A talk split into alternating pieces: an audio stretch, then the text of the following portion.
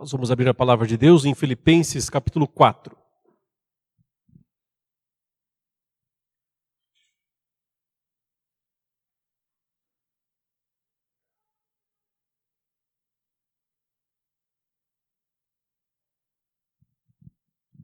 Filipenses capítulo 4.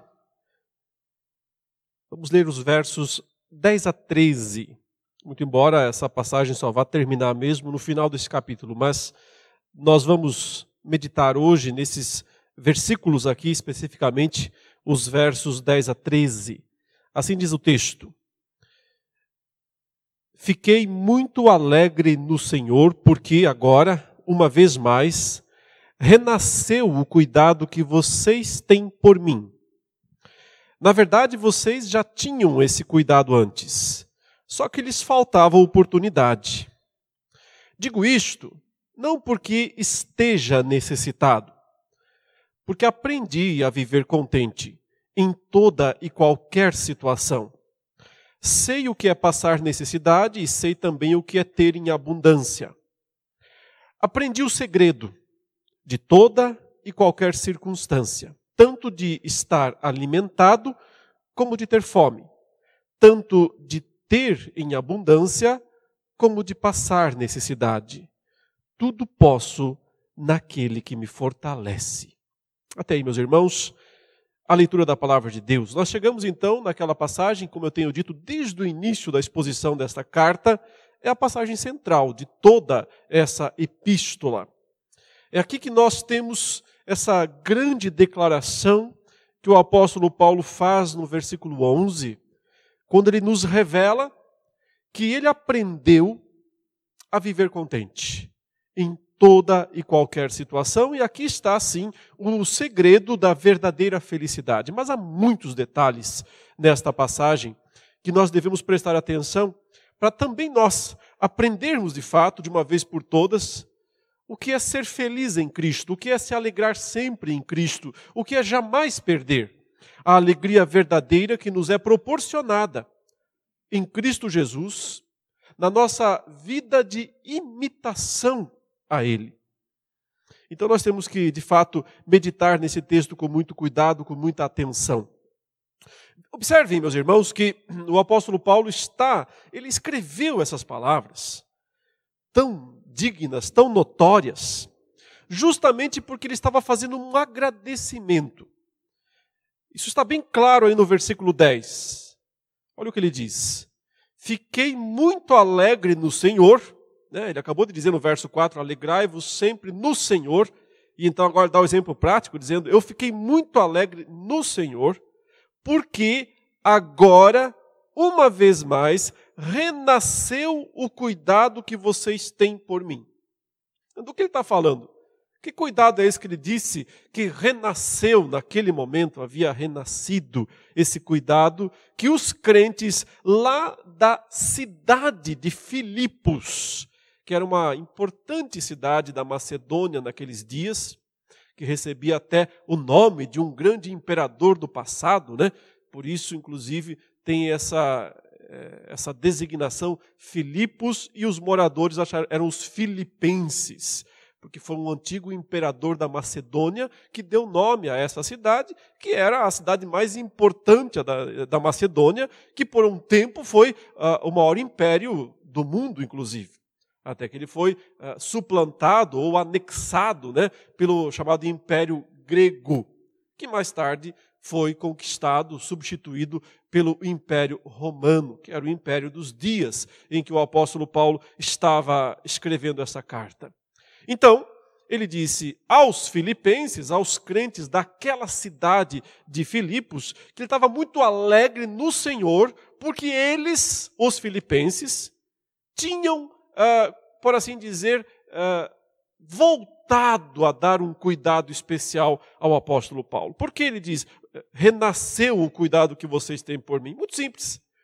Porque depois de algum tempo, sem ajudar Paulo diretamente, os filipenses se reuniram lá naquela cidade deles, na igreja deles, e fizeram uma generosa oferta para o apóstolo Paulo enviaram para ele uma grande quantidade de provavelmente, dinheiro, uh, comida, roupas, livros e um monte de outras coisas. Eles fizeram realmente uma feira completa e enviaram para o apóstolo Paulo.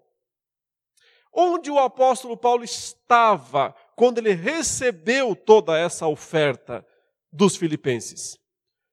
Na prisão. Na prisão na cidade de Roma.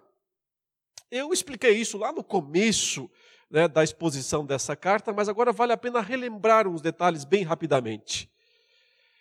Provavelmente sucedeu o momento em que Paulo está escrevendo essa carta e que ele recebeu essa oferta, naquela parte que é narrada no final do livro de Atos dos Apóstolos. Quando você lê o finalzinho do livro de Atos dos Apóstolos, você percebe que depois de ter feito uma viagem para Jerusalém, onde Paulo foi lá para pregar uma última vez, como ele queria, aos judeus. Porque note, lá no começo Paulo estava entre os judeus, então o Senhor o chamou para pregar para os estrangeiros, para os gentios, né, os estrangeiros. A partir disso, capítulo 13 de Atos em diante, Paulo vai de cidade em cidade sempre para os estrangeiros pregando a palavra. Mas quando ele chega nas primeiras cidades, né, aquelas cidades da Licaônia, né, é, Icônio, Listra, Derbe, ele primeiro prega aos, aos judeus das sinagogas, mas eles o rejeitam. Então ele vai aos estrangeiros, aos gentios, que o aceitam. E assim surge uma igreja cada vez mais cheia de estrangeiros e de menos judeus. Mas isso não deixava Paulo satisfeito. Ele se angustiava por isso. Inclusive, se você ler Romanos 9, ele deixa isso bem claro. Ele fala: irmão, se dependesse de mim, eu preferia eu ser excluído. É claro que é um discurso, é, é retórico isso, né? Não é possível ser excluído. Mas ele diz: eu preferia que eu mesmo fosse excluído, apartado de Cristo, separado de Cristo, mas que o meu povo fosse colocado no meu lugar e que ficasse salvo. Eu queria muito que eles fossem salvos. Então, mesmo sendo o pregador dos gentios, Paulo jamais perdeu o desejo de ver seu próprio povo também salvo, crendo no Messias, verdadeiro Jesus Cristo.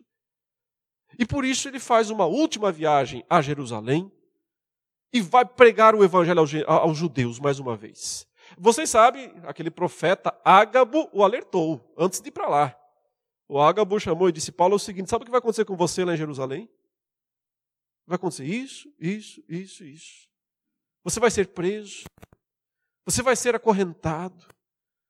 Eles vão bater em você. O apóstolo Paulo disse o que para Ágabo? E eu não sei, por acaso? Isso, por acaso, é novidade para mim?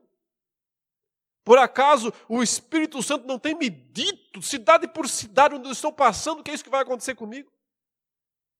E de fato, o que Paulo diz é o seguinte: eu já, isso já, eu já apanhei deles, cidade depois de cidade.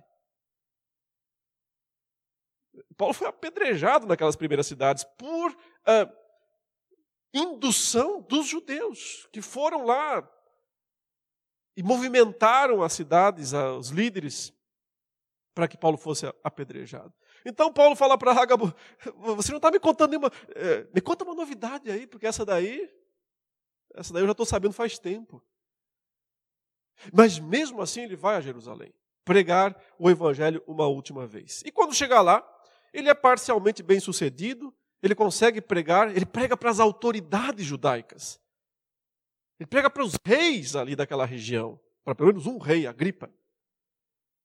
Ele prega para muitas pessoas, mas é preso. E acaba sendo ameaçado de morte. Veja, Paulo estava satisfeito naquele momento em ser preso, em sofrer, em levar pancada, em apanhar. Mas quando ele percebeu que poderiam o matar, nesse momento, até porque Paulo sabia que ele tinha ainda uma missão maior para pregar fora ele não tinha ido para a Espanha ainda, ele queria ir para a Espanha, inclusive. Então, ele apela para César naquele momento. Ele faz uso de um último trunfo, de um último recurso que ele tem, que é um recurso jurídico. E provavelmente ele sempre soube que, em últimos casos, ele poderia usar esse recurso, mesmo estando lá em Jerusalém. Ele faz uso desse último recurso jurídico que ele tem percebendo que a situação está muito complicada, que ele pode ser linchado, inclusive, publicamente pelos judeus, ou eh, tem um grupo que quer matá-lo às escondidas, de um jeito ou de outro, ele percebe que ele pode sofrer uma morte, ou né, uma morte secreta, ou uma morte pública, então eles apelam para César, diante das autoridades da Judéia. O que quer dizer? Quero ser transferido para Roma para ser julgado por esse. Por isso que estão me acusando aqui de ser um, um perturbador da ordem pública, né? um perturbador do judaísmo. Então, que me julguem por isso lá em Roma, já que eu sou um cidadão romano. Ele tinha isso, vocês sabem, né? a cidadania romana. As autoridades, lógico, viram aquilo com bons olhos, porque pensaram: bom, vamos nos livrar de um problema aqui, né? Tem um grupo apoiando ele, tem um grupo criticando ele, tentando fazer ele ser morto. Então, para as coisas ficarem, calma, ficarem em paz aqui, né, as autoridades judaicas eh, constituídas ali sobre os judeus dizem: então vá para Roma de uma vez e que o seu caso seja tratado lá bem longe daqui. Né? Aí começa toda aquela viagem de Paulo, lembram, né? De barco, naufrágio e tudo mais. Finalmente ele chega em Roma para ser julgado. No primeiro momento, ele fica numa casa, em prisão domiciliar, né? Nós sabemos muito bem o que é isso. Está ouvindo isso o tempo todo no Brasil, né? Prisão domiciliar. Só que tinha um soldado na porta dele, né? Não era esse negócio de tornozeleira eletrônico que, né? sei lá se funciona. O apóstolo Paulo tinha um soldado romano na porta da sua casa, mas ele ficou cerca de dois anos ali. E o livro de Atos termina né? Lucas não continua a narrativa, mas nós sabemos que depois disso acontecem provavelmente né, os eventos relativos aqui que ele narra aos filipenses. Depois disso, ele acabou sendo preso com prisão fechada. Foi para o calabouço romano, porque ele recebeu mais acusações.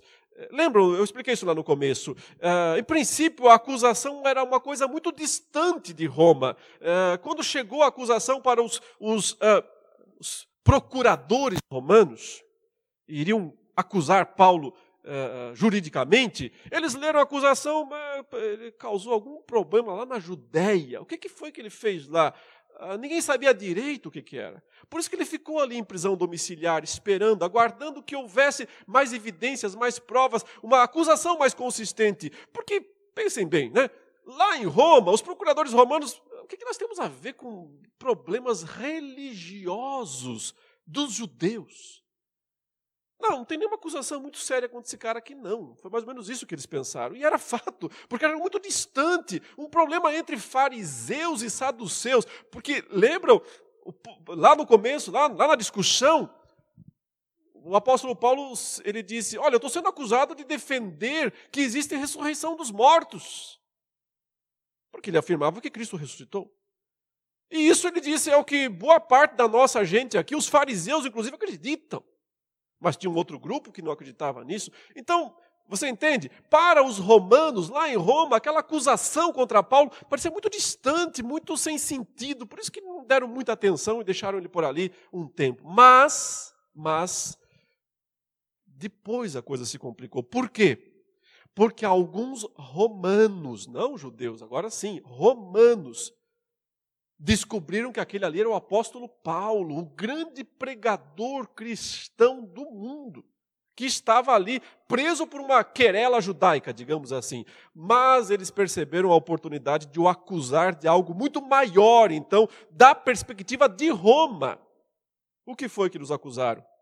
De ser alguém que atentava contra a ordem romana, contra a ordem imperial, porque ele pregava contra os deuses ele pregava contra os ídolos, contra os templos, contra todo aquele sistema religioso romano que era responsável por boa parte da manutenção da ordem social romana. E muito dinheiro, obviamente, né, por trás de todo aquele movimento religioso dos templos. Aí a acusação ficou seríssima contra Paulo. E é por causa disso que ele vai de fato à prisão e passa a enfrentar uma oposição ferrenha. Ali agora os procuradores romanos tinham dados, material, começam a trazer testemunhas contra Paulo. Começam a tentar encontrar os seus, que eles chamam de comparsas, os que estão com ele, pregando essa mesma história. Por isso que quando chega alguém ali para visitá-lo, né, acaba preso também. Vários colegas, provavelmente, a gente sabe de alguns, pelo menos, que correram esse risco e um que foi preso juntamente com Paulo, porque foi ali visitá-lo. Aí ninguém mais quer visitar Paulo na prisão. Aí ninguém mais quer se associar com ele, porque sabe que vai haver reprimendas do império. Agora não é dos judeus, agora é de César dos procuradores romanos, a situação ficou muito complicada para Paulo.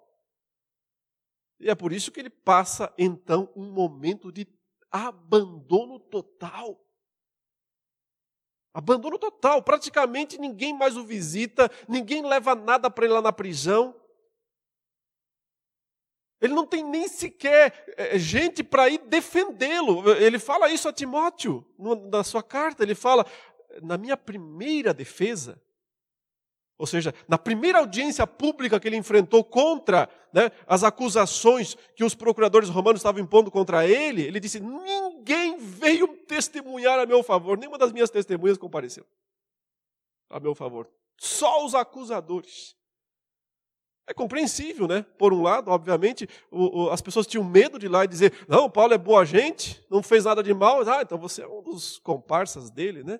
Então vem cá que nós vamos falar com você também. E é por isso que ele se vê numa situação de abandono mesmo. De grande e profunda necessidade. E é aí que chega a oferta. É aí que chega essa grande oferta que os filipenses, correndo riscos sérios, sim, reuniu, porque não era só dar dinheiro, dar dinheiro às vezes é fácil, né? A questão aqui é, é se comprometer. Eles estavam se comprometendo com Paulo ao mandar essa oferta para Paulo. E então eles mandam isso, chega nas mãos dele, através daquele ajudante, né, aquele obreiro, servo de Deus Epafrodito. E o apóstolo Paulo recebe e escreve essa carta para agradecer. Mas não só para agradecer sim também para dar essa lição preciosa, a melhor de todas, que nós temos na Bíblia inteira, sobre o que é aprender a viver contente em toda e qualquer situação. Ele não é um ingrato. Ele não quer transparecer ingratidão para eles. Ao contrário. Ele está profundamente grato, por isso ele fala isso. Fiquei muito alegre no Senhor, porque agora, uma vez mais, olha, renasceu o cuidado que vocês têm por mim. Esteve morto um tempo, nós sabemos, vocês não, não mandaram mais nada por alguns meses, ficaram com medo, normal, eu entendo isso, Paulo está tá dizendo. Mas agora renasceu isso. De alguma forma vocês se reuniram e perceberam que vocês não podiam ficar de fora, de braços cruzados, deixando as coisas acontecerem, né, por medo. Então, renasceu esse cuidado. Mas eu sei, Paulo diz aqui, que na verdade vocês nunca o perderam. Na verdade vocês sempre tinham esse cuidado antes. Só que lhes faltava oportunidade. O que Paulo está dizendo é que eles estavam com medo, essa era a verdade. Lhes faltou uma oportunidade que pudesse uh, viabilizar né, a, a, o envio. É como se ele dissesse: o problema nunca foi dinheiro, vocês nunca foram mesquinhos, vocês nunca foram gente que pensava que não deviam contribuir com a obra de Deus. Não é esse o caso. Vocês sempre foram. Aliás, ele cita na sequência, próximo sermão vou falar sobre isso, né, que os filipenses foram os primeiros. Ele fala: vocês foram os primeiros a contribuir com esse projeto, com essa missão, com essa obra toda. Mas depois de um tempo, claro, quando me viram preso aqui, com todas as implicações e riscos, vocês ficaram sem oportunidade, é isso que Paulo fala não foi oportuno, mas agora foi. E por isso vocês mandaram essa oferta maravilhosa para mim. É isso que ele está dizendo. Muito obrigado por terem enviado essa oferta maravilhosa para mim. Mas, e aí vem o versículo 11: Digo isto, não porque esteja necessitado. Mas notem, não é que Paulo está dizendo que ele não está necessitado, ele estava necessitado. Provavelmente estava há meses sem receber nada de ninguém. Sobrevivendo da prisão, do que era oferecido ali, sem qualquer recurso adicional. E prisão romana não era nada confortável, vocês podem imaginar. Ele ficou, ele estava, sim, em profunda necessidade. Então, por que ele diz isso? Digo isso não porque esteja necessitado. É, é mais ou menos aquela, aquele, aquelas frases que nós dizemos quando a gente é, não quer se humilhar. Será que é isso que Paulo está dizendo? Sabe, quando a gente fala assim, ah, você está precisando de alguma coisa? Você está falando, não, não estou. A pessoa está na pior, na miséria. Oh, não, não, não precisa. Não, isso, isso é falsa humildade. E falsa humildade nada mais é do que orgulho, orgulho. Não, Paulo não está sendo orgulhoso, fica claro na sequência. Ele não está dizendo o seguinte, olha, estou é, dizendo isso não porque eu não estou precisando, eu não precisando de nada. É óbvio que estava precisando. É óbvio, ele deixa isso claro. E os filipenses sabiam, todo mundo sabia, não é esse o ponto. Quando ele diz o seguinte: digo isso não porque esteja necessitado, o que quer dizer o seguinte?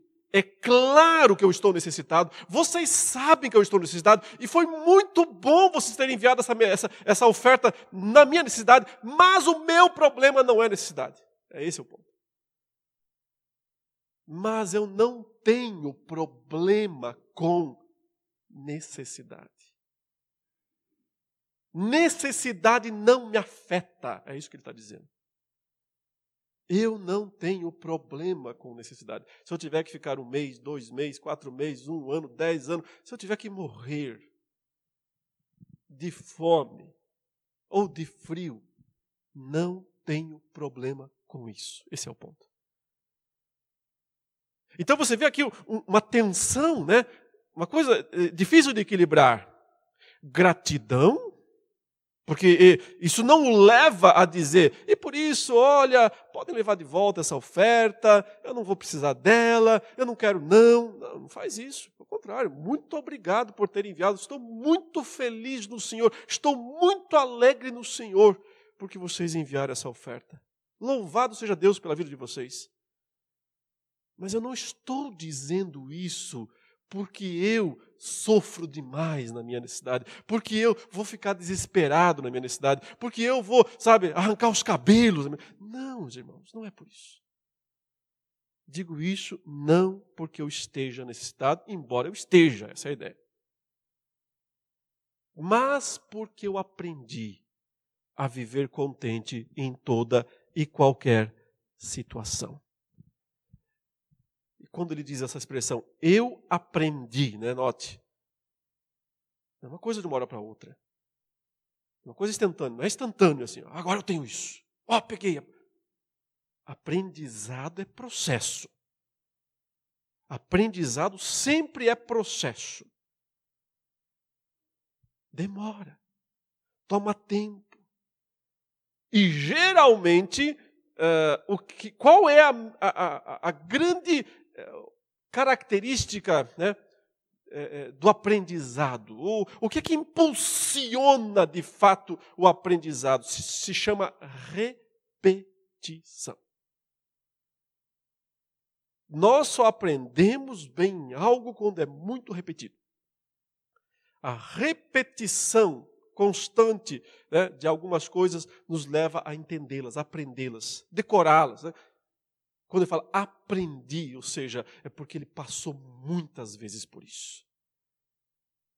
Aprendi a viver contente. Essa expressão aqui é a grande palavra da carta aos Filipenses. É aquele termo que lá no início eu destaquei, volto a destacar agora também, é a palavra grega autarquês, que significa plena suficiência. Eu aprendi a me sentir plenamente satisfeito. Seria a tradução mais completa possível desta frase, dessa única palavra. Eu aprendi a me sentir plenamente satisfeito, suprido em toda e qualquer situação. E é por isso que eu estou dizendo para vocês que eu estou muito feliz por terem enviado essa oferta para mim, mas não porque eu estivesse passando necessidade agora não estou mais porque vocês mandaram. Eu estava, agora não estou mais porque vocês mandaram, mas não é esse o ponto que me faz contente. Não é essa mudança que me faz contente. De, do que eu estava para o que eu estou agora. Não é esse o ponto. Só que, meus irmãos, geralmente esse é o ponto de todo mundo, né? Todo mundo identifica o momento da sua virada, da sua eh, alegria, quando passa de um estado ruim para um bom. Não é assim? Quando acabou o dinheiro, mas aí entrou o salário. Opa, agora tudo beleza daqui para frente.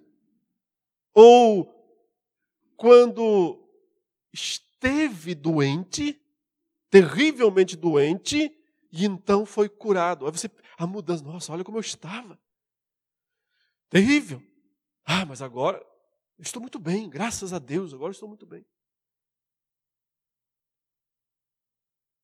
Mas isso é basear né, a alegria, a felicidade nas circunstâncias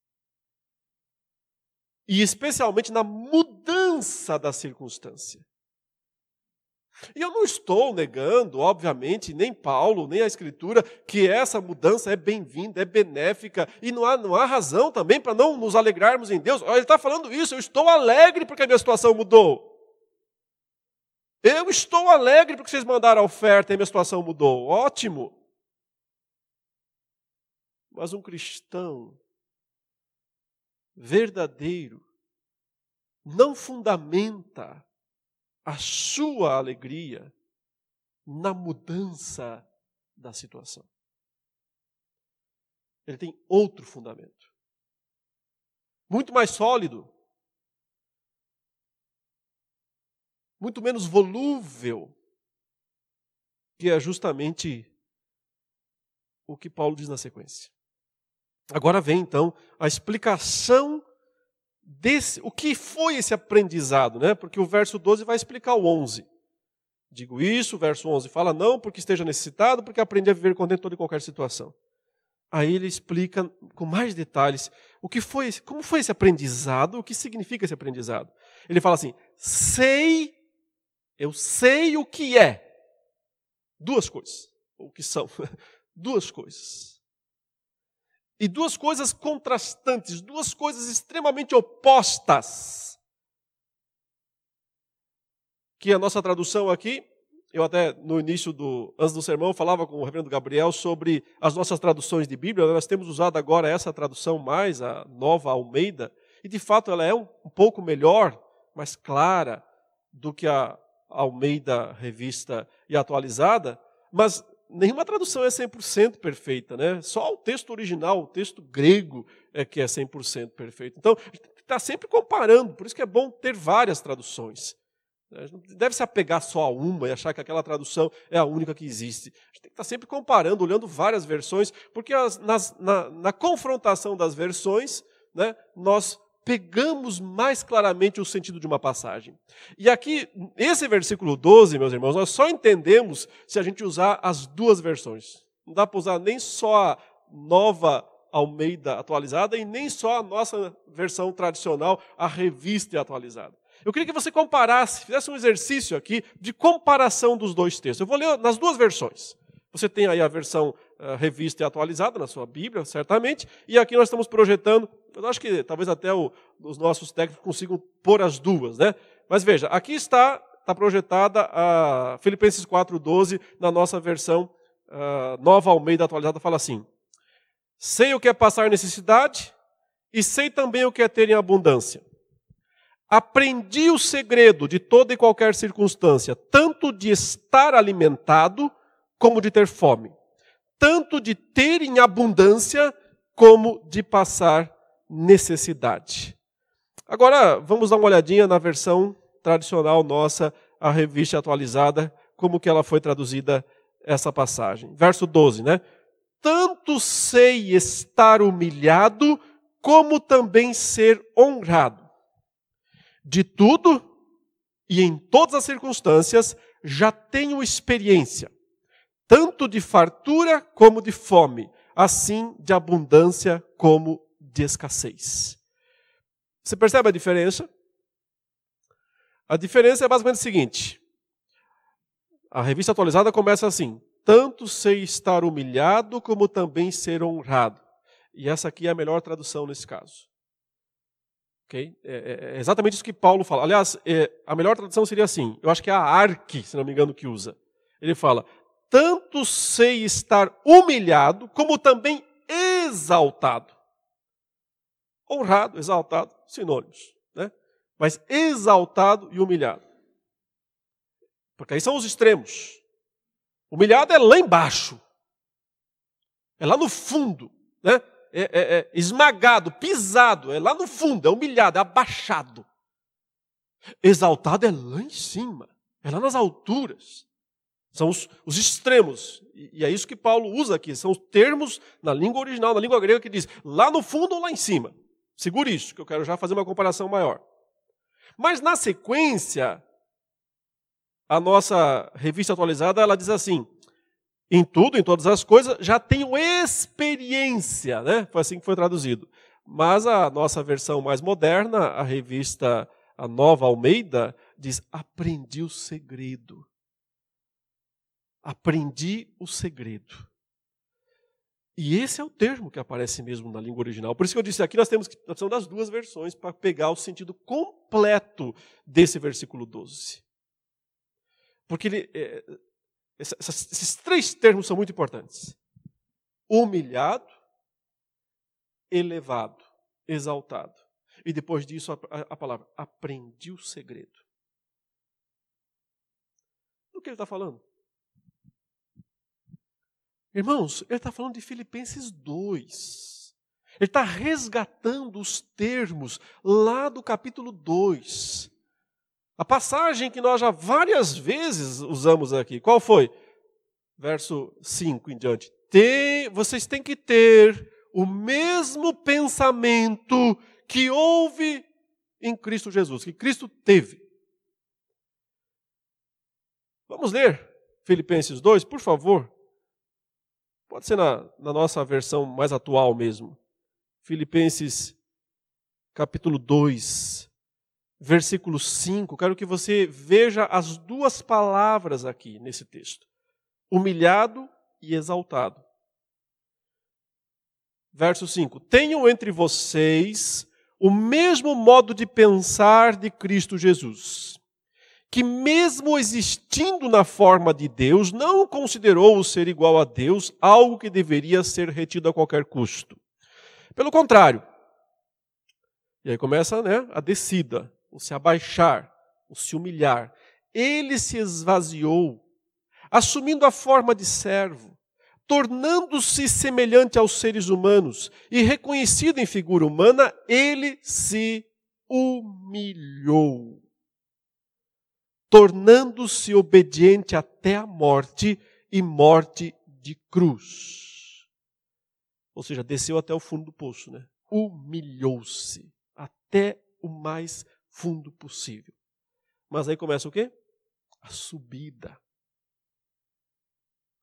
Por isso também Deus o, aí está a palavra, exaltou sobremaneira e lhe deu o nome que está acima de todo nome, para que ao nome de Jesus se dobre todo joelho nos céus, na terra e debaixo da terra, e toda língua confesse que Jesus Cristo é Senhor, para a glória de Deus Pai.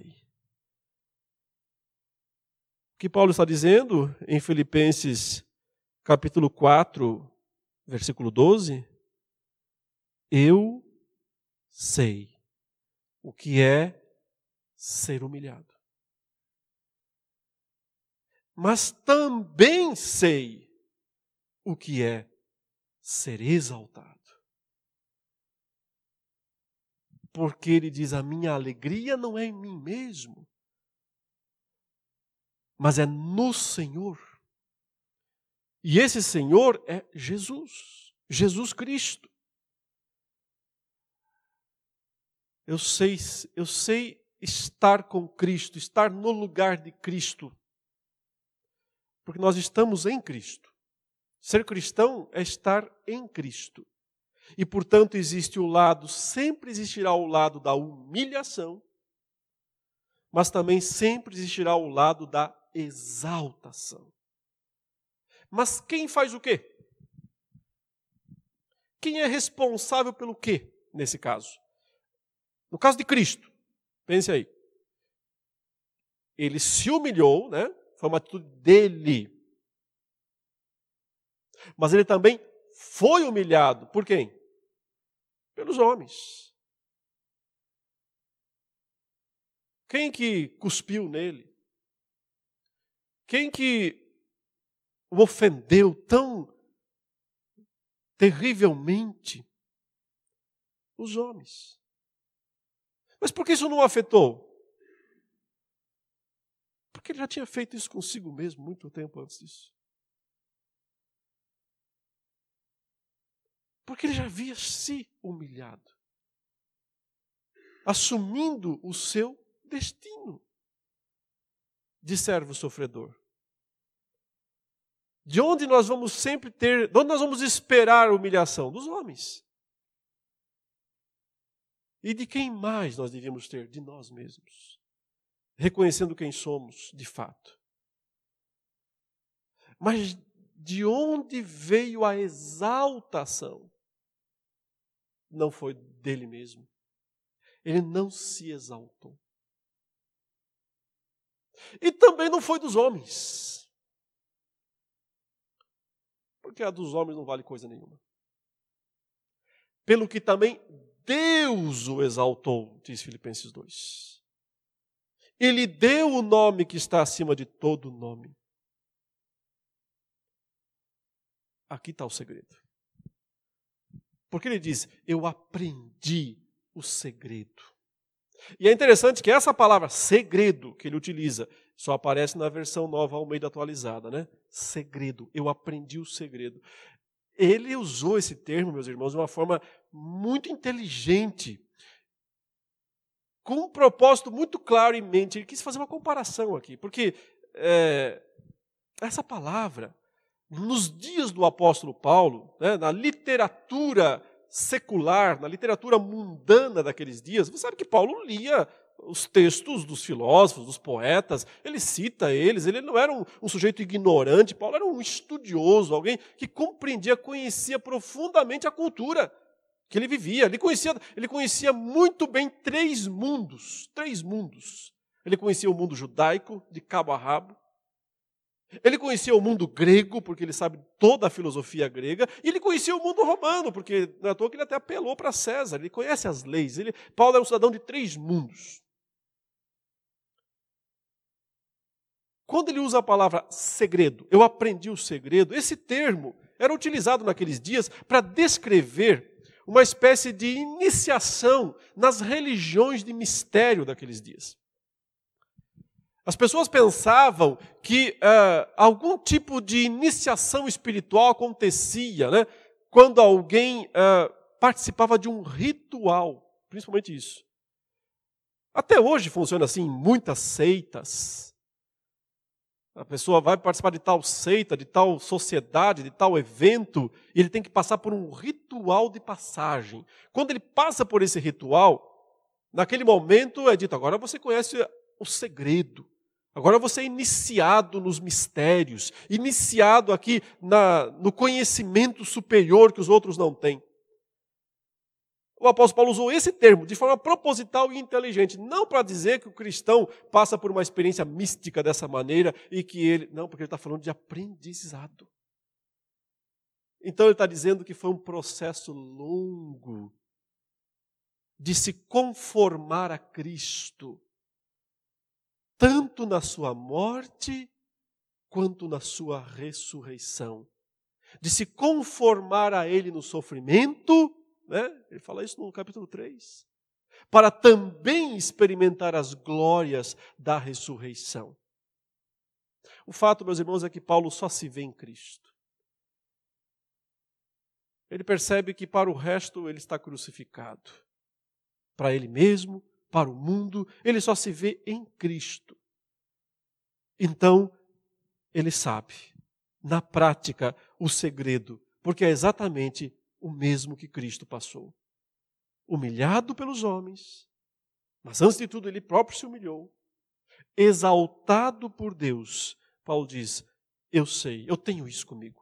E porque tenho isso comigo o tempo todo, porque Cristo é meu exemplo, porque Cristo é tudo que eu quero ser e tudo que eu tenho, então, por isso, eu sei o que é estar de barriga cheia, que é mais ou menos o que significa essa expressão, tanto de estar alimentado, de barriga cheia, como estou agora, é o que ele está dizendo, porque vocês mandaram coisa muito boa para cá. Então eu sei o que é estar de barriga cheia, mas também sei o que é estar de barriga vazia, de fome. Eu sei o que é, e na sequência essa expressão, ter a minha despensa cheia, ter em abundância aqui, a ideia é essa, ter a minha despensa lotada de produtos, de roupas, de livros que os filipenses mandaram para ele. Não sei onde é que ele colocou tudo aquilo dentro da prisão, mas enfim. Mas também sei o que é abrir as portas e ver apenas um vazio. E é, essa próxima palavra significa isso: de estar sem nada, passar necessidade, de ver tudo absolutamente vazio. Por quê? por causa do grande verso 13. Pequeno, né? Mas grande. Tudo posso naquele que me fortalece. E, e essa expressão posso é, é, é uma expressão usada para falar de força mesmo. Força. Eu tenho muita força, ele está dizendo. Eu tenho muita força para passar por todas as situações extremas. Dispensa cheia, dispensa vazio, vazia. Vestido ou nu, humilhado ou exaltado. Eu tenho muita força para passar por essas coisas. Mas ela não é minha. Então ele se corrige. Tudo posso. Eu tenho muita força. Naquele que me fortalece. No meu fortalecedor. Na origem, na causa da força que eu tenho, que não é minha, é dele. É do Senhor. Com essa força do Senhor, Paulo está dizendo, eu vivo contente. Estou sempre suprido. Porque o suprimento não é externo, é interno. Estou sempre suprido, plenamente suprido. Eu não estou agradecendo vocês, não se engane, por causa que eu estava com necessidade e eu agora não estou mais. Eu estou agradecendo vocês, porque o que vocês fizeram foi bom, muito bom. E na sequência ele vai dizer, acima de tudo, para vocês mesmos. Foi muito bom isso. Mas isso não muda a minha perspectiva de vida porque a minha perspectiva é sempre em Cristo entender o papel, o aspecto da humilhação da minha vida, quanto também, ao mesmo tempo, da exaltação. Uma exaltação em Cristo. Aqui nós vemos, meus irmãos, que não há nada na Escritura, né? Privilegiando posição social, dizendo o melhor é ser isso, o melhor é ser aquilo. Não temos nada disso na Escritura. Nesse sentido, é, Paulo fala: Eu sei o que é ser pobre e sei o que é ser rico também. Mas não é ser pobre o que me faz ser cristão de verdade. E não é ser rico o que me faz ser feliz de verdade. O que me faz ser feliz de verdade é Cristo Jesus. É saber o que Ele é, o que Ele significa para mim. Esse é o segredo da felicidade. Experimentar Cristo, a vida de Cristo, sua humilhação, sua exaltação, no dia a dia. Assim, nós não seremos afetados quando a bolsa cai, quando a bolsa sobe. Nós não seremos afetados se o emprego está bom ou se está ruim. Se estamos doentes ou se estamos saudáveis. Não afetará o princípio fundamental da nossa vida. Não quer dizer, é claro, que externamente essas coisas não serão de alguma influência em nossas vidas. Nós não somos pedras. Nem precisamos ser. Mas o princípio fundamental da nossa segurança, da nossa alegria, da nossa felicidade, não pode ser afetado por nenhuma dessas circunstâncias. Se nós de fato aprendermos o segredo da felicidade. O contentamento e a satisfação somente em Cristo Jesus, nosso Senhor. Que o Senhor Deus derrame sobre as nossas vidas essa alegria verdadeira e que ela nunca vá embora, se afaste de nós, em quaisquer circunstâncias que nós vivamos. Amém. Vamos orar. Ó Senhor, nosso Deus, nosso Pai, glórias sejam dadas ao teu nome. Nós te louvamos e te bendizemos por toda a suficiência que nós temos em Cristo. Sim, Cristo é a nossa plena suficiência. E nós louvamos e te agradecemos por tudo. Em nome do Senhor Jesus. Amém.